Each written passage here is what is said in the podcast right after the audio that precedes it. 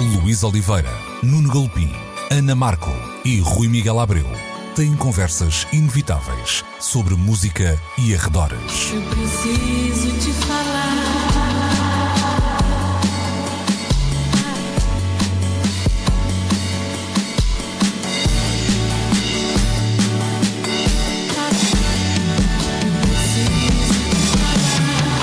Agora na Antena 3. Precisamos de falar. Muito bom dia e sejam bem-vindos a mais uma edição de Precisamos de Falar na Antena 3. Como sempre, aos domingos, 11 uh, meio-dia, não é a hora da missa, mas anda uh, lá perto.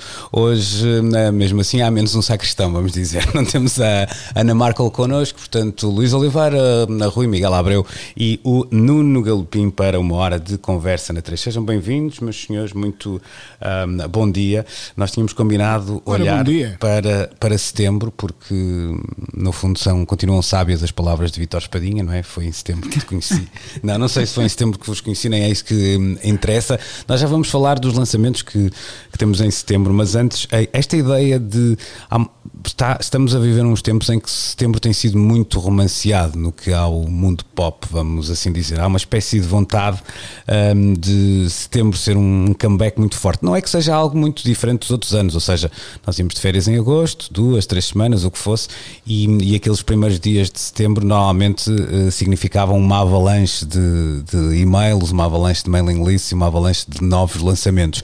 Desta vez parece que a tradição ainda é o que é, uh, mas com esta ideia de, de haver uma espécie de apontar a setembro como um, um mês em que de alguma forma não tudo pode voltar à, à normalidade, não é tanto isso, é perceber que o verão foi de alguma forma uh, perdido. É assim também que encaras isto, Nuno? Bem, foi para já a primavera uh, arrumada, não é? Passámos um, uma primavera dentro de casa, a ver as flores a nascer do outro lado da janela, menos o Rui que está mais perto delas, felizmente.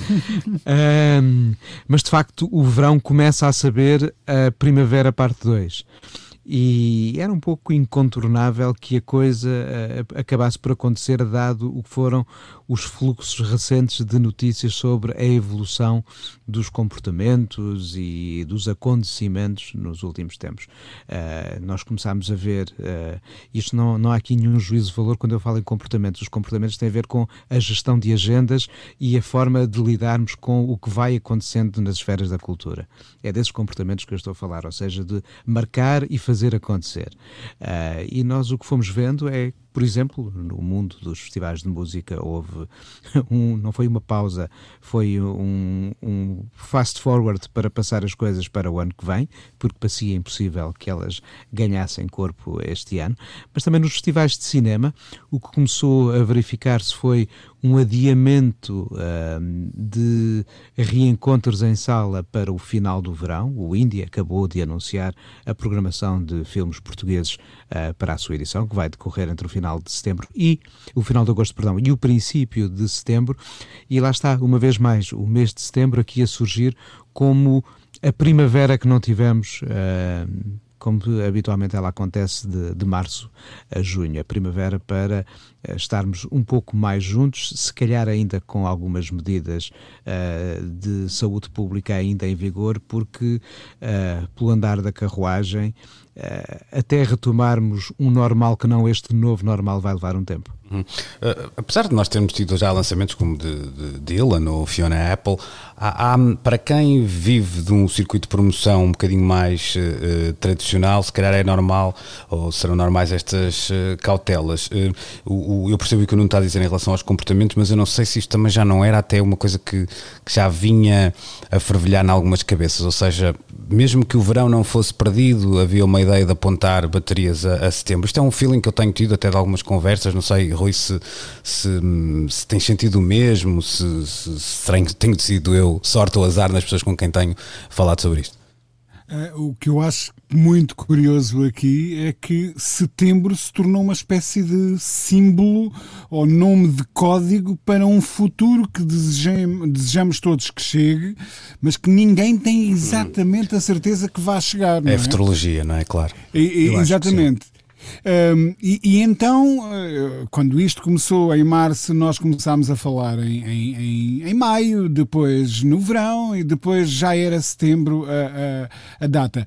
Mas, mas de facto, parece que as editoras que têm vindo a esticar a corda, salvo seja, ao máximo, um, muitas delas continuam a trabalhar confinadas. É curioso por exemplo, e penso não estar a cometer nenhuma inconfidência, um, os e-mails da Sony uh, vêm com uma assinatura a dizer estamos todos a trabalhar a partir de casa ou qualquer coisa do género, tipo, e mantenham-se em casa.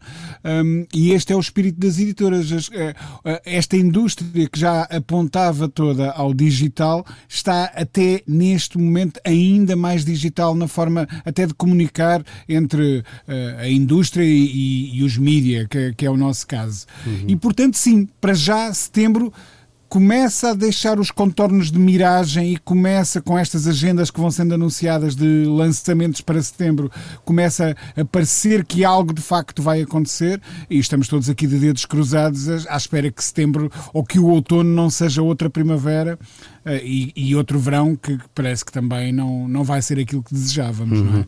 Até porque né, se, se, isso acontecer, ou se, se, a normalidade, ou uma normalidade é uma palavra forte para, para, o, que, para o que eu antevejo em setembro, e até mesmo o desejo, não, não eu, eu, desejava uma normalidade absoluta, mas já não sou tão lírico quanto isso.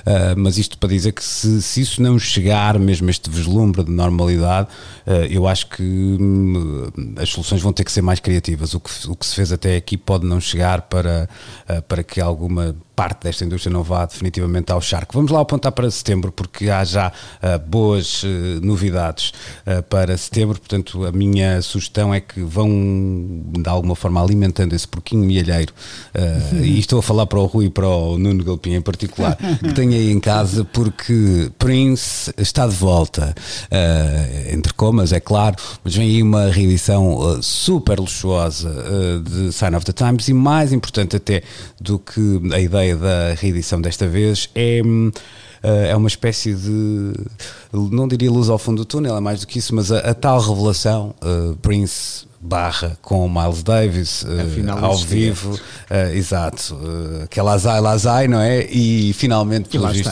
vamos ver a luz do dia, não é? É verdade, eu, eu lembro-me de há relativamente poucos meses ter uh, tido duas pistas muito sólidas sobre a existência destas gravações. Uma delas chegou uh, uh, da conversa com o gestor, curador do que é o catálogo de Prince que já não está nas caves de Paisley Park, mas sim em Los Angeles, num espaço bem acondicionado, protegido e hoje em dia já todo ele inventariado, catalogado e pensado enquanto espaço do qual várias edições discográficas vão continuar a surgir ao longo dos próximos tempos. Eh, quando eu lhe perguntei eh, a dada altura se existiam estas edições ou não, ele disse uh, qualquer coisa como nas entrelinhas, se calhar calhar é, eu não, eu não posso responder, mas pode estar no caminho certo.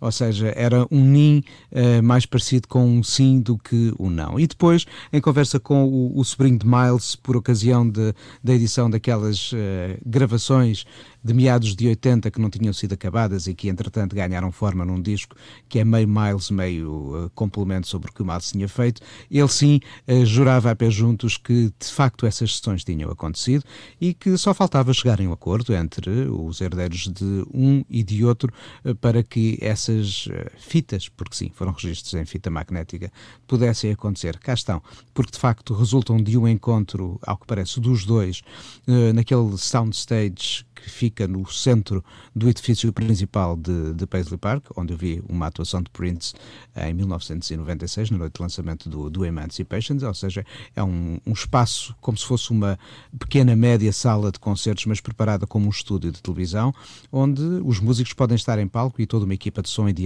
de, de vídeo pode captar o que ali está a acontecer. Pelos vistos, os dois estiveram de facto uh, ali uh, em cima do palco, foram gravados e entre os muitos inéditos que acompanharão esta edição especial do Sign of the Times e é já a terceira edição especial que surge de discos de Prince, depois do Purple Rain e depois do 1999. Entre os muitos inéditos que ali estão, este, sem dúvida, é o mais apetecível. Mas eu, eu chamava a atenção aqui também para o formato, porque é um formato mais multimédia do que nunca. Vamos ter discos, vamos ter conteúdos em vídeo e também um livro. E esse é um passo em frente face às edições recentes de, de Prince. Uh, Com textos do Dave Chappelle. É Exatamente. Uhum. Promete, não é, Rui? É assim. lá está, o Rui está, está a fazer um eye rolling de quem está de, de lá e vou ter que vender mais um rim. Isto é hiperventilar. Claro. Estamos os dois a fazer conta. Claro, qual é que vocês vieram com sete rins, dá para vender assim os extras no mercado negro e não. Bom, uh, uh, Rui, é engraçado porque Prince, de alguma forma, eu estou-me a lembrar de Dylan e Neil Young com, com um arquivo brutal e também ele uhum. muito, muito trabalhado. Um, este, este arquivo de, de Prince, hum, vá lá, arrisca ter as mesmas proporções uh, bíblicas. Estamos a falar de 60 temas um, nunca ouvidos até agora. Eu acredito que alguns serão versões de temas anteriores, não, não acredito que não sejam todos uh, inéditos, uh, composições, todas elas inéditas, mas de facto é um acervo que, que impressiona e que pode não, parece não ter fim à vista. Um, tem sido bem gerido, tem sido. Uh, vá lá. Eu fico sempre na dúvida se vomitar, digamos, 60 canções é a melhor solução, uh, sendo que também odeio quando se vai deixando as coisas às pinguinhas para não obrigar pessoas como o Rui e o Nuno a comprarem 75 vezes o mesmo disco, não é? Olha, hum, aqui há uns tempos havia um, um artigo ultra interessante a propósito de toda esta indústria das reedições uh, que versava sobre uh, a memória do David Bowie.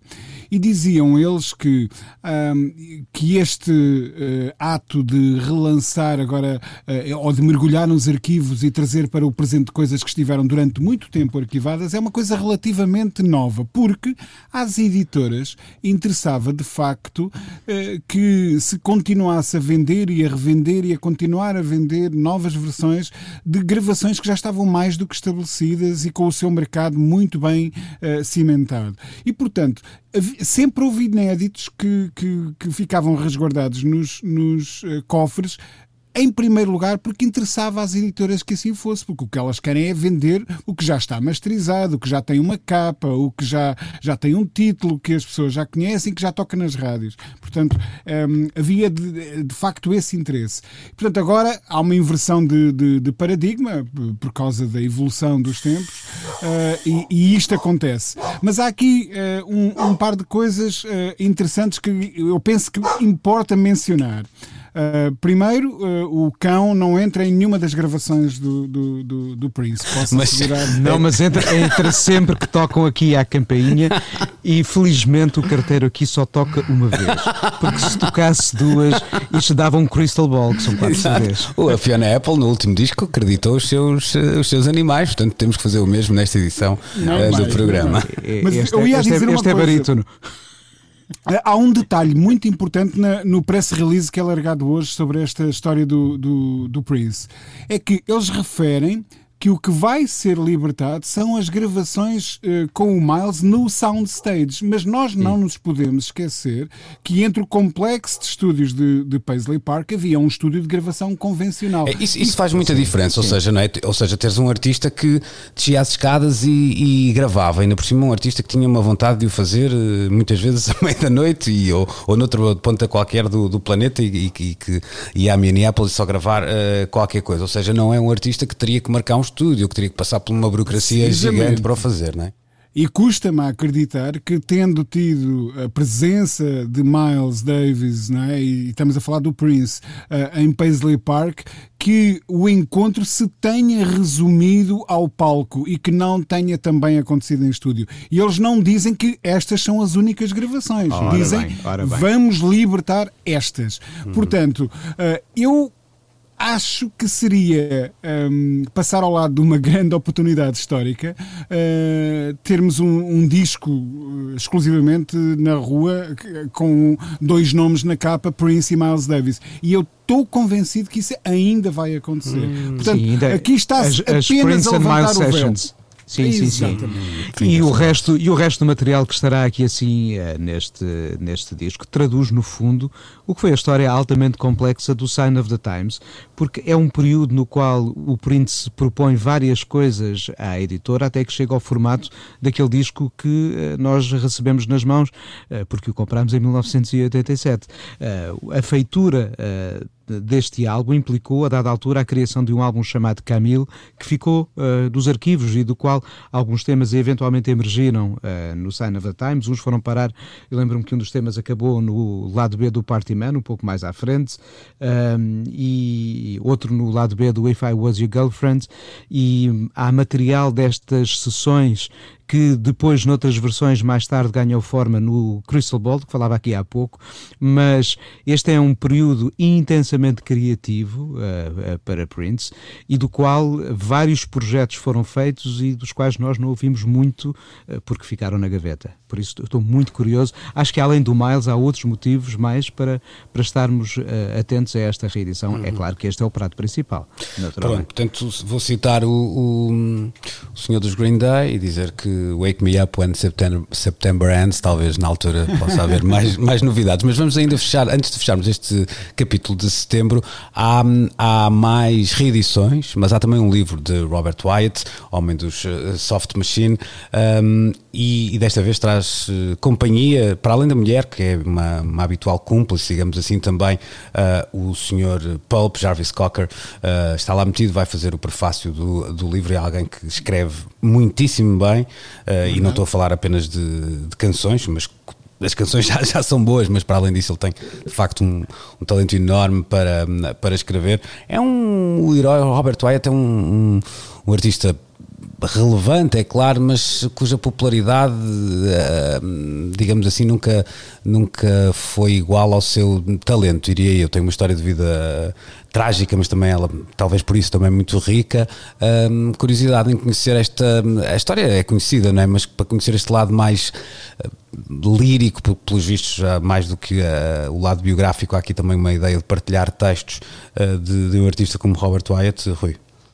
Sim, ehm, eu, eu conheci-o em 2014, quando ele apresentou um, ehm, em Bristol um, ehm, a biografia, lá está, eh, que não, que, que, não é uma autobiografia, foi uma biografia que alguém escreveu uhum. sobre, sobre ele, e ele foi fazer uma apresentação desse, desse livro, tive a oportunidade de até trocar ainda umas, uns minutos valentes de conversa com ele no final, em que ele me esteve a falar sobre Portugal e o quanto gostava uh, das memórias que guardava de, de 60 e tal ter passado por cá.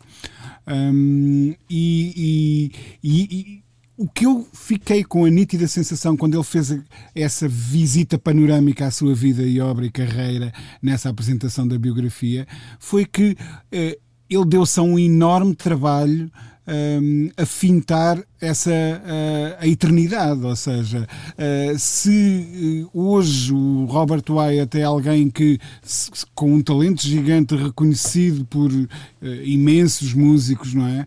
o Elvis Costello era obviamente um grande fã, escreveu o Shipbuilding a pensar nele, por exemplo.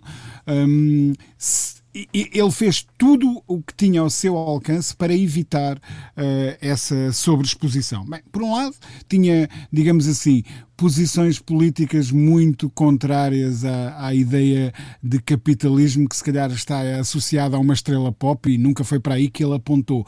Mas mesmo esse reconhecimento dos pares um, foi algo que ele nunca cultivou uh, e, e, que foi tentando sempre escapar. Portanto, eu, eu não me surpreendo que ele tenha essa, hum, essa discreta passagem pela história, porque deu-lhe muito trabalho a ter essa discreta passagem pela história. E ele teve ao longo do dos anos amigos muito influentes, os uh, Pink Floyd, os, os uhum. o Brian Eno, etc, etc. É?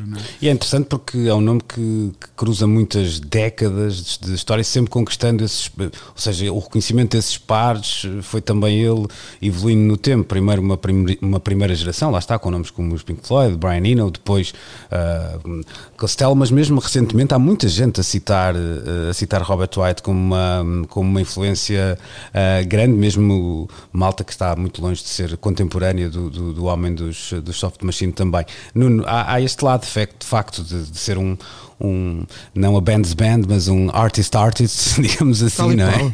Tal e qual, e, e há sempre uh, nestas figuras uh, motivos para elas podermos regressar, mesmo que não estejamos em sintonia às vezes com aquilo que possam representar uh, esteticamente na música. O Robert Wyatt tem, por exemplo, uma capacidade enorme de comunicar com outras gerações, se não, se não apenas pelo som, pelas palavras, pelas ideias, porque era, era ao longo de toda a sua obra sempre passou uh, um, um, outro lado que é de, do homem político e esse homem político continua a falar muito para os nossos tempos. Eu estava aqui assim a, a pensar noutros nomes que às vezes são eminentemente citados entre músicos e que volta não volta acabam por encantar outras gerações, mesmo com gostos completamente diferentes dos Big Star aos Steely Dan, conseguimos encontrar às vezes nomes que, onde menos esperamos, uh, semeiam uh, novos eh, descendentes.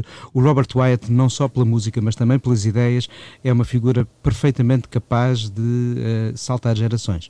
E é engraçado porque prova do que estamos aqui a falar é que não só Jarvis Cocker entra no, no barco, como o próprio press release deste novo livro é assinado precisamente por, por Brian Eno, não é? Por Brian Eno, hum. exatamente. E vem aí também a reboque deste novo livro livro, a reedição uh, de grande parte da, na, da obra, e, e, e, isso também é de salientar, porque de facto algumas das canções são uh, incríveis e, e, olha, isso serve para mim porque não, não sou um conhecedor a fundo de um artista que sempre me cativou, mas que por alguma razão nunca uh, mergulhei tão fundo quanto achava que ele merecia estar aqui a, mas isso é bom, oportunidade. Isso é bom porque nós estamos sempre à procura de mergulhos seguintes, porque é vamos construindo, mas eu acho que funcionamos mesmo assim, vamos criando relações com um outro, outro artista, vamos comprando os discos, acabamos por querer ler os livros sobre eles e depois uh, what's next. Por isso há sempre nomes aos quais podemos dedicar os nossos próximos tempos e se Robert Wyatt for um dos nomes nos nossos horizontes, acho que estamos muito bem.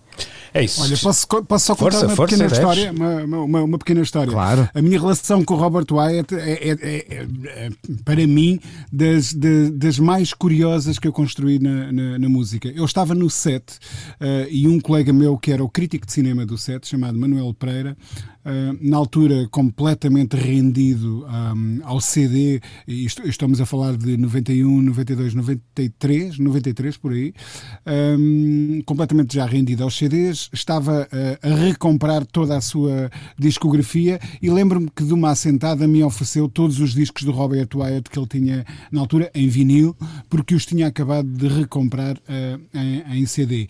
E o meu primeiro embate com esses discos não foi famoso. O Robert uhum. Wyatt, eu já o disse muitas vezes, uh, foi alguém cuja obra um, resistiu a entrar. Não entrou nem à primeira nem à segunda, mas quando entrou, entrou com força. Uhum. E é muito curioso pensarmos numa coisa. O Robert Wyatt, eh, ali no, no, no final dos anos 70, anos 80, alia-se a uma editora que representava o, o máximo do espírito independente na época, que era a Rough Trade, uhum. um, e, e, depois o renascer da carreira dele através da, da primeira, do primeiro grande programa de reedições acontece com a Domino, editora com quem ele ainda tem uma, uma relação, que é outra vez mais uma grande editora independente. E lá está.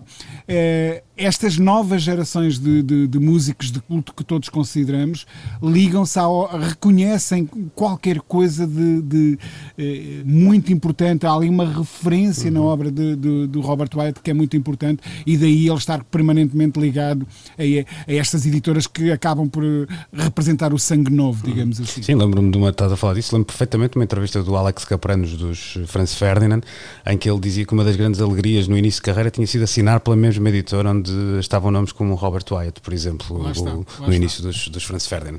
Vamos então fechar esta primeira parte da, da conversa. Voltamos já nesta edição de Precisamos de Falar.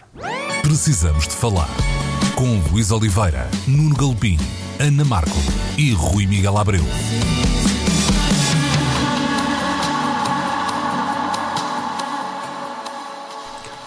Ora então, e para esta segunda parte da, conversa, vamos ao cinema. Ou melhor, vamos ao cinema, mas também vamos ao uh, drive-in, que parece que está na moda nos Estados Unidos, mais ainda. A semana passada, ou há duas semanas, melhor dizendo, já não sei, já me troquei todo, mas acho que foi mesmo a semana passada, falamos de Tubarão, a propósito dos 45 anos do, uh, do filme, uh, e eis se não quando Jurassic Park arrebata Tubarão no box office. Sim, estão a ouvir bem, este é um programa de junho de 2020 e o que estamos a discutir no box office é Tubarão e uh, o Parque Jurássico.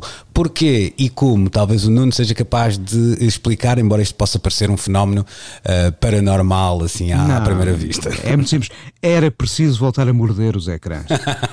Porque eles andaram longe de nós durante alguns meses. Estou a falar dos grandes ecrãs. E, por que não, os dois filmes com as mais célebres dentadas da história o primeiro Tubarão e o primeiro Jurassic Park. Por acaso é, é, curiosa a presença dos dois filmes, os dois do mesmo realizador, Steven Spielberg, uh, diferentes, muito diferentes, ambos nascidos uh, de livros que eram já best-sellers na altura em que os filmes estavam a ser criados, mas que mostram tanto um como o outro a capacidade de, de, de Spielberg perceber as palavras de autores e de, dentro das suas palavras, uh, encontrar encontrar o caminho para chegar ao filme. No caso do Tubarão, uh, o que o, o, Spielberg faz não é uh, uma, uma, transcrição direta da ação do livro para o filme. Ele seleciona, ele edita, ele escolhe o que quer contar. É um pouco mais fiel à história do Michael Crichton no, do Jurassic Park, mas são dois filmes que, trabalhando em áreas eh, próximas, muitas vezes, daquilo que não parece ser o, os caminhos habituais do cinema de grande popularidade acabaram por sê-lo, de facto. O, o, o Tubarão tem uh, um, uma linha que não estará muito afastada de um certo terror e raramente o cinema de terror chega aos patamares uh, do Tubarão. O Tubarão não é um filme de terror, mas há linguagens comuns e há um lado de thriller uh, ali pelo meio. E no Jurassic Park há uma linguagem de, de ficção científica uh, que está no livro e passa para o filme, e os dois muito bem. E uma diferença enorme e abissal entre os dois é que o, o, o Jaws é o filme que é porque na altura não havia tecnologia digital e há um tubarão mecânico que entra na água, de facto na zona de Martha's Vineyard e eram mais as vezes que não funcionava do que as que funcionava, por isso é que aquela rodagem nunca mais acabava. Mas se não fosse aquele bicharoco uh, real, uh, se calhar o filme não teria sido o mesmo que mais tarde poderia ser criado com um tubarão digital. Já o Jurassic Park é um filme apenas possível de se realizar numa altura em que a tecnologia de criação de imagens uh, deu a Spielberg a possibilidade de recriar aqueles dinossauros. Agora, tantos anos depois, estes são os polarizadores de atenção para os drive-ins. Agora é curioso que todas as expectativas do mundo do cinema de grande bilheteira estão assentes sobre dois filmes que vêm agora, eh, que vão chegar em julho. Por um lado, a versão em ação real da Mulan, produzido pela Disney, e por outro, o novo filme de Christopher Nolan. Mas para a chegada, e sobretudo Christopher Nolan, também a estratégia é de dar um passo atrás para depois tentar dar os passos adiante. O que quero dizer com isto? Vamos ver nos grandes ecrãs eh, filmes anteriores de Christopher Nolan, nomeadamente o Dunkirk e ainda e sobretudo o Inception, uh, e só depois é que daremos o salto para que o novo filme aterre nos nossos ecrãs. Isto não é só verdade. ciclo Nolan, mas feito com, com outra parcimónia, não é? É, e o curioso é que esta ideia começou por ser uma aposta das grandes salas de cinema norte-americanas, mas entre nós chegou esta semana a confirmação de que hum. também por aqui assim vamos ter a possibilidade de rever estes filmes antes da chegada do novo. Hum. Eu não sei de quem é a frase, Rui, mas há, há uma frase que, que, diz qualquer coisa como a, a, a, nostalgia é um dos ingredientes eh, principais de quem tem falta de imaginação. Uh, esta, esta vontade da indústria cinematográfica de estar a puxar por este lado mais nostálgico, é uma coisa que a indústria da música também tem uh, muitas vezes. Às vezes paga-se um preço muito alto por, uh, por isto, fica-se agarrado assim a uma ideia de, de um passado e parece que fica mais diferente puxar para a frente a, a, a carroça. Estes tempos uh, estão a moldar isso também, ou seja, uma ideia de, de recuperar um tempo em que fomos felizes e por isso mesmo olhamos para, para trás e romanceamos um bocadinho mais. É, é, é, tentador romancear, de facto, e, e, não nos podemos esquecer, porque eh, mencionavas aí que quem não consegue criar, eh, não é? Recria ou apoia-se na nostalgia. O, o Simon Reynolds discordaria, não é? Ele fez um livro chamado Re claro. Retro, Retromania, em que explica exatamente como o passado informa uhum. e de que maneira a criação no presente. Mas eu acho que há uma explicação muito mais prosaica do, do que essa, por muito que essa tentativa, ou essa tentação, melhor dizendo, de, de romancear este regresso ao passado nas salas de cinema, um, nos possa inspirar teorias de, de loops do tempo, o, o que seja. E, e, essa explicação, eu acredito, é ok. Um, as salas vão estar obrigadas a cumprirem regras que uh, vão limitar severamente uh, as lotações. Um, e, portanto, não podemos estar a exibir uh, cópias novas que são muito caras de filmes que acabaram de ser produzidos e que, para terem o impacto desejável face aos investimentos que foram feitos, têm que ter salas cheias e salas cheias durante muito tempo. Portanto, que filmes podemos nós exibir num, numa realidade em que, se calhar, uma sala uh, cheia hoje vai parecer uma sala às moscas uh, há uns meses uhum. atrás. Eu concordo, uh, só, teremos... só acho que é perigoso, não é perigoso, perigoso não é palavra, mas é, de alguma forma corremos o risco daqui a, alguns, a algum tempo o cinema ou a sala de cinema ser vista como o sítio onde não vamos ver o último filme do Christopher Nolan, vamos ver um, os 5 as 5 ou 7 ou 12, não sei, academias de polícia, estás a perceber? Assim há um é lado. Vinil. Pois, se calhar. É Esperemos que isso não aconteça. Sim, não é? sobretudo em relação à Academia de Polícia. Precisamente. É, Deixa-me só juntar. Eu acho que há aqui uma, há aqui hum. uma ideia também de, de, celebração coletiva de filmes que entraram no imaginário e que geraram já uh, cultos que não são pequenos cultos. O, o Jaws, por exemplo, gera uh, encontros uh, chamados sim, sim, sim, Jaws Fest, em que as pessoas veem o filme e, e deliram com o filme, como, como, como aquelas plateias que vê o, o, Rocky Horror Picture Show. Claro, o Jurassic Park deve ainda hoje render milhões de, de merchandising todos os anos, não é? Os não, dois, claro, o, claro, Os dois, claro. o, o Jaws tornou-se num, num, espaço para, colect, para colecionadores. Uhum. Uh, há colecionadores que andam atrás dos uh, adereços do filme original. Pois. Já agora deixa-me juntar aqui uh, a, a, a, este tema, a este bloco de conversa sobre o cinema, a, a morte de Joel Schumacher, porque há, há, umas semanas falávamos, estamos a falar de alguém que estava a bater nos 80 anos, ou tinha 80 anos, uhum. mesmo, salvo erro, não é? Uh, falávamos de, de Dylan como alguém que estava também muito próximo dessa, dessa idade e uma espécie de um núcleo duro de sábios que, que estão prestes a, a, a dizer adeus. O cinema tem muitos realizadores também hoje com uma vamos colocar assim, vetusta idade, uh, que deixaram uma, uma obra que sendo marcante ela conseguiu ser também muito uh, uh, popular. Um, é fácil percebermos que, que, que, estávamos também a falar de uma geração, não queria dizer uma geração de ouro, mas uma geração diferente, a que tem nomes como Scorsese, Schumacher, Coppola, que conseguiram de facto fazer esse crossover entre uma espécie de ah, toque autoral, mas também uh, uma grande popularidade? Era um tempo diferente, era um cinema diferente e, hum. sobretudo, o, as, as diferenças entre a expressão de, do que poderiam ser marcas de autor e a construção de qualquer coisa pensada para garantir resultados eficazes neste e naquele target, neste ou naquele mercado, eh, são coisas completamente diferentes. Os filmes do, Spiel, do Steven Spielberg são filmes que conseguiram, a partir do Tubarão, ter quase todos eles uma capacidade incrível para chegar a plateias vastíssimas à volta do planeta inteiro e se calhar não só. Agora, hum, todos eles tinham claramente marcas de identidade, não só de um cineasta, mas também da figura em si. A ideia, por exemplo, da família disfuncional é uh, um elemento uh, que é quase de assinatura autoral em muitos dos filmes de Steven Spielberg. Basta lembrarmos dos irmãos em que o pai está distante no ET ou no Indiana Jones na sua relação com o pai, que vemos mais tarde no, no, no, no Sean Connery. São dados muito tenos, mas uh, não deixam de ser afirmações de algumas obsessões autorais que passam pela identidade de, do cinema de Spielberg. E lá está, eu aqui também se calhar estou a olhar demasiado pelo retrovisor porque não é não é nada que a gente não atribua, por exemplo, à, à, à filmografia do, do, Tarantino, também alguém que uhum. também consegue ah, ser claro. uh, popular e que tem marcas uh, notórias do, do, do, seu cinema. É fácil perceber que um filme é, é, é dele, Rui. Mas esse, esse ensopado em cinefilia a cada segundo. Sim, claro é, claro. é, impossível ser cinéfilo e não estar, ao ver um filme de Tarantino, a saborear uhum. não só o que estamos a ver, mas o que pensamos que foi uhum. aquilo que alimentou as ideias do próprio Tarantino, porque há muita história de cinema naquele cinema. Uhum. Rui, são, neste... são, os samples, não é? Os samples é, tal é, e qual. É, mas é que é, é isso mesmo, isso. é isso mesmo.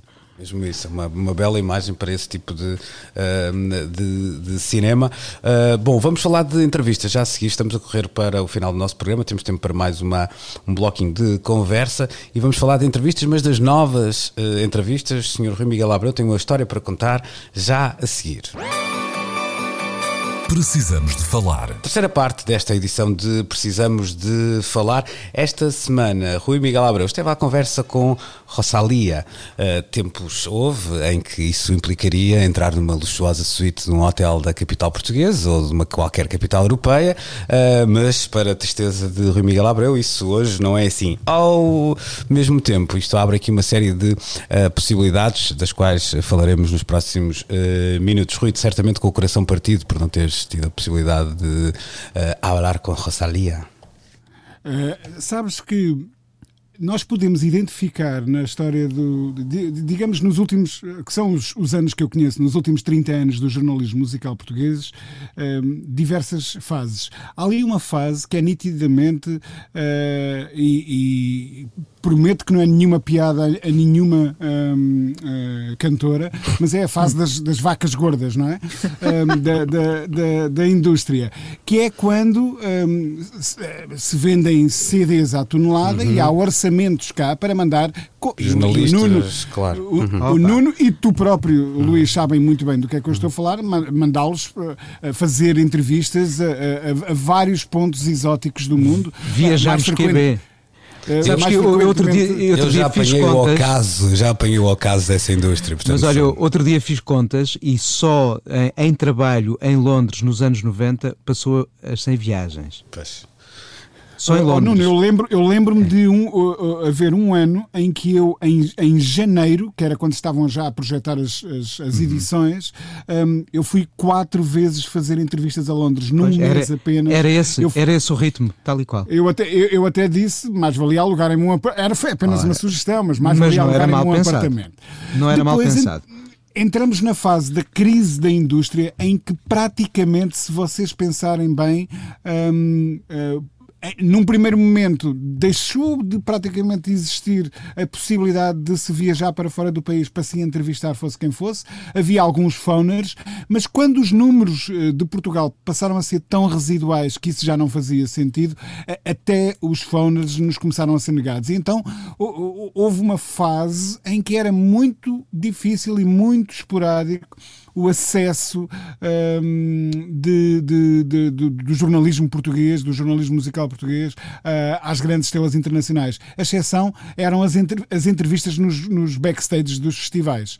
Um, tirando isso, não havia muitas hipóteses de entrevistar uh, nomes de primeira linha e parece que agora essa tendência começa a regressar, graças ao Zoom, graças um, a estarmos finalmente perante um, um, um mercado que é global. Pá, e se, eh, se seria difícil estar numa suíte de hotel com 20 jornalistas, hum, não é assim tão complicado fazê-lo eh, quando se usa uma destas novas plataformas. Eu, nas últimas duas semanas, eh, lembro-me dos casos de John Legend, alguém com quem eu por acaso já estive num quarto de hotel em Londres, um, mas não a fazer o que vocês provavelmente estarão a pensar. Um, Estava a pensar e, em trocar discos. Uh, exatamente. E, e, numa segunda, uh, o segundo exemplo é de facto este da, da, da Rosalia, um, que numa sala virtual cheia de jornalistas uh, conversou de uma forma diferente do habitual, mas conversou com, com dois jornalistas portugueses, eu próprio e a Lia Pereira da minha colega da Blitz também, a, a falar com a, a, Rosalia, suponho também para o Expresso. Um, e, e, portanto, este acesso que era difícil às estrelas de, de, de, de primeira linha, um, eu quero acreditar que vai voltar a acontecer e vamos começar outra vez a ver mais entrevistas deste género na imprensa musical portuguesa. Ah, o acesso, de alguma forma, também, mesmo digital, ou seja, muitas vezes aquela ideia de não sei quem é o manager, ou quem é a agência, ou quem é isto e quem é aquilo, e pá, vou arriscar, vou mandar uma mensagem no Instagram, ou no Facebook, ou o que é que Às seja. vezes pega. Às vezes pega, não é? Ah, Às vezes pega. Agora Mas uma... não com nomes desta dimensão. Pois, claro, claro. Porque, claro. por exemplo, com uma Ana Meredith, uma mensagem hum. através do Facebook, ficámos amigos e conversámos hum. e mantivemos em contato desde então, um hum. Perfume Genius. Mas a coisa não chega. Quando um se apanha um talento emergente no início, até há aquela, aquela gratificação de, de, perceber que há do outro lado alguém que se interessa pelo Olha, falaram pelo trabalho, em Portugal. Hum, exato. No, no, teu caso, deixa-me fazer aqui um bocadinho este exercício de, uh, antes de irmos ao Rui, porque ele é que fez a entrevista, mas percebermos os uh, ups and downs uma coisa como esta, ou seja, por um lado, esse maior acesso de facto pode uh, surgir e, e, termos de novo um acesso, passa aqui a redundância, a artistas relevantes e populares, por outro, um, corremos o risco muitas vezes de estarmos assim numa espécie de chinfreineira digital em que estamos com mais eh, cinco ou seis eh, jornalistas, muitas vezes até uh, não no mesmo comprimento de onda, porque acontece, todos já nós já fizemos aqui round tables em que nos sentimos um bocadinho um, envergonhados às vezes por estar, por estar ali. Dou-te um exemplo, dou um exemplo. Björk em Dublin, 1995, por alturas do lançamento do uh, segundo álbum, Post. Uh, isto se não contarmos com o primeiro álbum que ela lançou na Islândia quando era uma catraia de 11 anos, ou seja, é o terceiro álbum em nome próprio, mas o segundo a sério. Uh, estamos nós a falar sobre uh, as mutações nas eletrónicas, do primeiro para o segundo disco, a presença do Graham Macy e, e do som dos LFO, ou seja, as, o que estava a mudar no som da Björk e de repente alguém de uma revista de moda pergunta-lhe se ela prefere fato bem completo ou biquíni. Pois, lá está, exato. Eu já tive coisas. Pois, e o que é que ela respondeu? ela respondeu: Next question. Pois, epá, eh, não digo, não digo que não seja, não tenha sido eu uma vez a ter sido olhado de lado, uma, duas ou três e tipo, Também pode acontecer. Pergunta idiota que este artista fez Mas agora. Mas isto né? aconteceu. Pronto. Uh, não, não, não foi certamente sobre as preferências de, uh, do guarda-roupa de, de Bjork ou de qualquer outra uh, artista, mas há de facto aqui este lado, ou seja, por um lado um acesso maior, por outro se calhar uma dificuldade em personalizar essa conversa com... Sim, sem dúvida nenhuma. Hum. Sem dúvida nenhuma. Ao longo da história uh, uh, sempre houve mixed feelings quanto a esta coisa das uh, conferências de imprensa. Houve alturas em que elas eram a, a, norma e basta ver a memória dos Beatles em que muito da construção de discurso jornalístico escrito sobre os Beatles vinha de conferências de imprensa de quando eles chegavam a um aeroporto ou se preparavam para partir ou para dar um concerto aqui ou ali ou ali. as coisas de facto foram mudando, mas quem me dera que das conferências de imprensa mais tolas eh, se estivéssemos eh, frente a figuras como um Lennon eh, capaz claro. de nos dar respostas como ele muitas vezes deu ou levantar questões como ele muitas vezes o fez. E há do bom e do mau. Lembro-me de serem muito difíceis as conferências de imprensa em Espanha, por uma razão. Os jornalistas portugueses que lá estavam lançavam as questões em inglês, o que agradava bastante aos, aos artistas que nos respondiam em inglês, ao que nós lançávamos uma contra-pergunta e com resposta, e eu lembro-me de numa entrevista numa conferência de imprensa da Enya, se não me engano, uh, alguém diria às tantas que não se compreende nada. E houve um escândalo e a partir desse momento ficou decidido que os portugueses deixavam de ter conferências de imprensa e passavam a ter entrevistas one-on-one, -on -one, é o que nós dissemos. Ótimo, uhum. fantástico.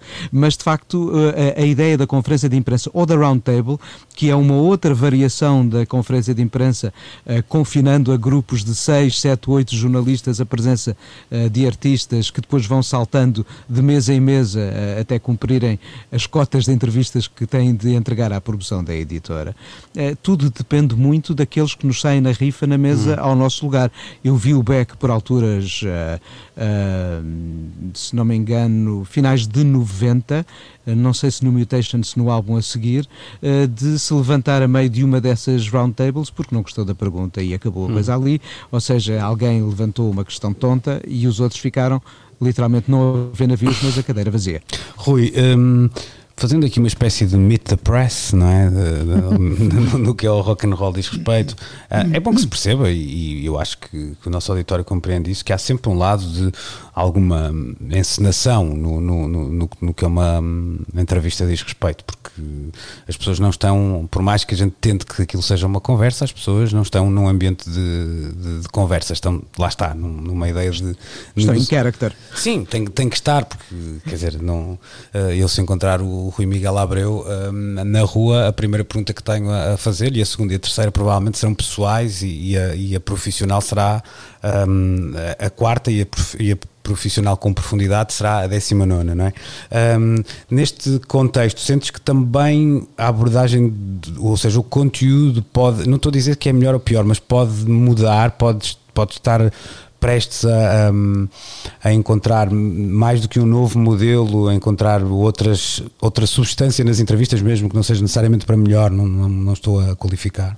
Não, isso, isso não acredito, até porque o formato do long read é uma espécie, infelizmente, em, em vias uhum. de extinção. Deixou, uhum. deixou de haver attention span, não é? Atenção para esse tipo de, de escrita. Eh, eu, eu, eu, eu lembro-me de ler sobre, o, eu penso até que já mencionei esse caso, o jornalista Robert Palmer da, da, da Rolling Stone, eh, que eh, acompanhava o Brian Jones dos Rolling Stones para, para Marrocos e um artigo nesse tempo demorava três ou quatro meses a ser escrito e os jornalistas andavam na, estrada com, com os músicos, falavam com eles uh, com alguma frequência.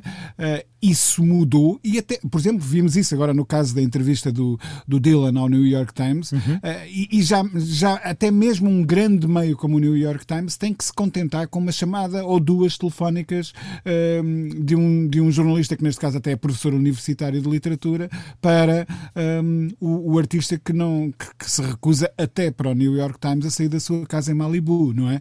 Portanto, eu aí não creio que, que a coisa venha a gerar grandes uh, mudanças mudanças de paradigma jornalístico no, no futuro.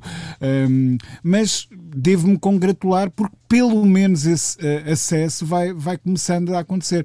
Por exemplo, no Rimas e Batidas, várias vezes que escrevemos a propósito de alguns artistas que são importantes para nós, sei lá, os, os Kanye da vida, um, artigos do género o que aprendemos ao ler a entrevista de na, na revista Y. Um, porque não havendo acesso, o que nos resta é ou interpretarmos ou traduzirmos aquilo que os artistas uh, a que gostávamos de ter acesso vão dizer a outras publicações. Ok, uh, portanto, para a próxima semana, uh, se não se importam, fica uh, marcada uma nova conversa e também desta forma, ou seja, também cada um em sua casa, como no fundo lá está, já, nós já estávamos a ser visionários há uns meses esta parte e também só assim o acesso a Luís Oliveira se, se democratiza, por Olha, outra forma não, não estava para vos aturar com tanta facilidade. Não me importava de ser como o Dylan e atender-te a chamada em Malibu. É pá, podes crer, podes é... crer. Uh, Talvez. Mas podes crer. Uh, ainda por cima, acho que o, o, senhor não fazia muito boa vizinhança.